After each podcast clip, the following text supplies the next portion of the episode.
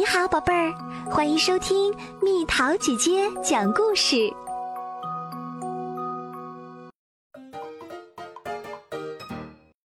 超级眼镜儿，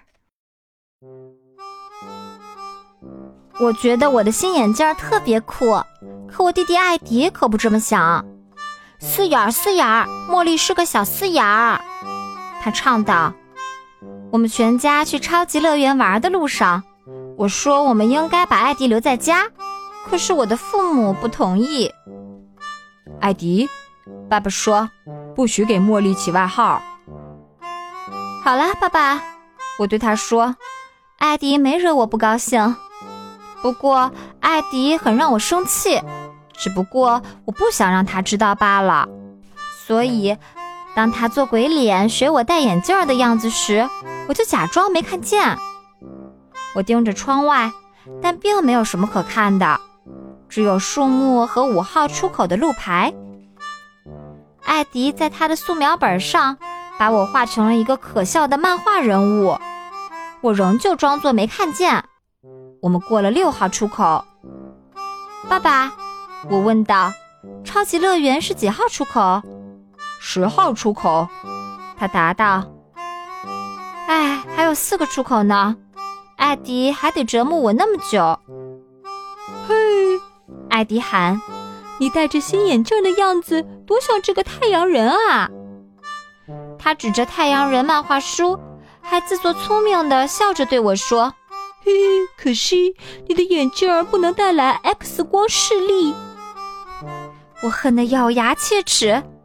七号出口，我对自己说。艾迪把漫画书举到我眼前，我什么都没说，只是寻找着八号出口。出口之间的距离有多远啊？感觉好像总也开不到。终于，我看到了路牌。快点儿，九号出口！要是我不快点离开这个总爱取笑我的艾迪，我就要爆炸了。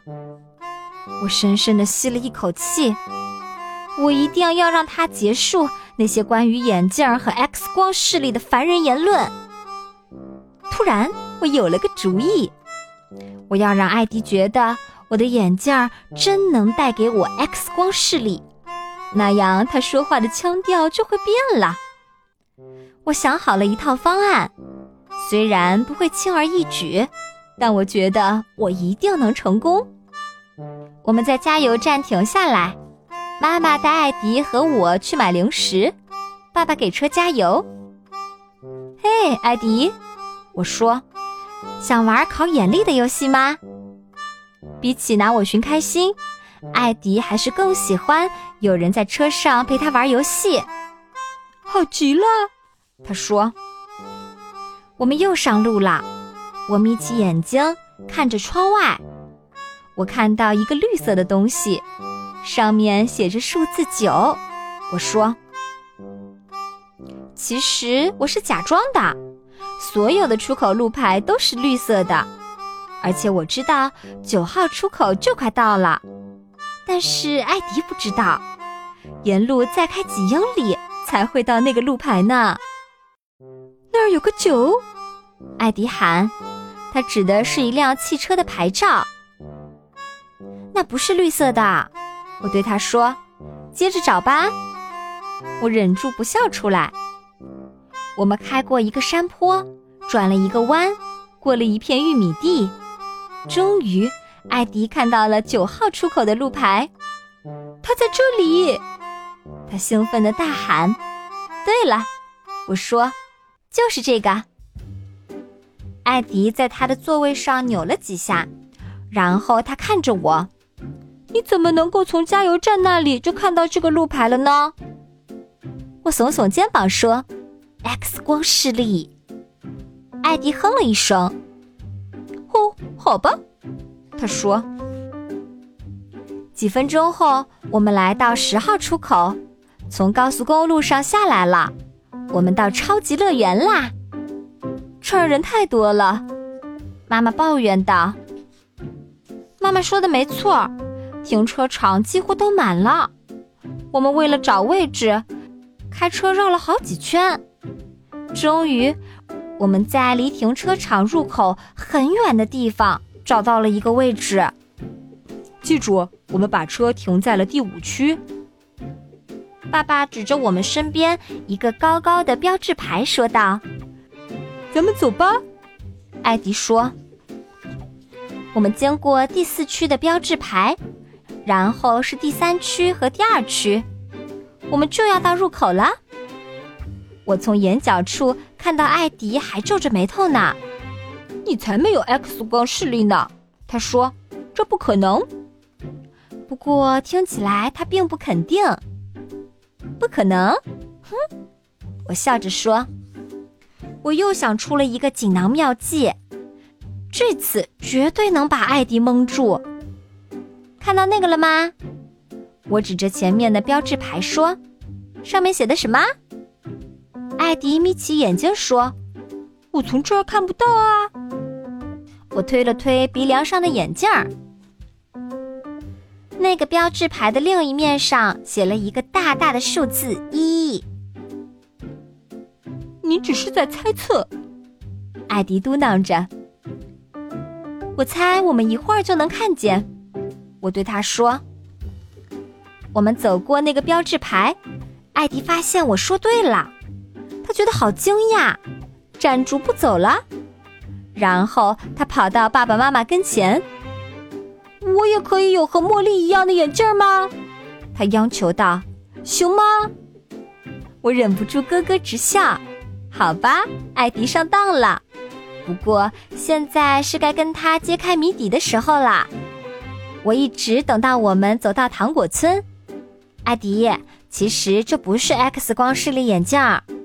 高速公路边上出口的数字是有规律的，停车场的标志牌也是一个道理。规律？那是什么意思？你看街这边的房子，你看到每座房子上都有个号码吗？第一座房子上的号码是二，下一个是四，然后是六，再然后是八，所以下一个是几号呢？十号。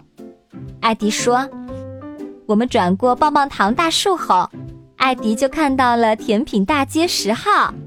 哇，我也有 X 光视力了！”艾迪一整天都在寻找数字规律。他找到了摩天轮上的数字规律，他发现了游船上的数字规律，然后他又在游戏专区炫耀。一个奖品前面没有数字，但是当艾迪赢了时，他喊道：“请给我七号奖品。”尽管他看不到那个数字，但艾迪知道那个奖品的号码是什么。回家的路上。艾迪再也不取笑我了，他在忙着喊出高速公路边上出口的数字，五号出口马上就到。但我还有最后一个小花招，妈妈，我说，咱们能在前面的冰淇淋站停一下吗？哪儿？我看到的只有高速公路啊。等一会儿吧，在那儿呢。艾迪喊。我们都看到了一个巨大的蛋卷冰淇淋。下一站，冰淇淋站。爸爸预报道。艾迪跟着我下了车。这跟数字没关系。他脱口而出。你怎么知道冰淇淋站在这里？我推了推鼻梁上的超级眼镜儿，耸了耸肩。很简单，我说，高速公路的每个出口都有一家。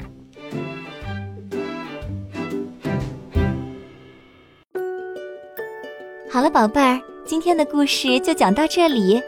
如果想和蜜桃姐姐聊天，可以在微信公众号搜索“蜜桃姐姐”，关注我，在每天的故事评论区留下你想说的话哦。晚安。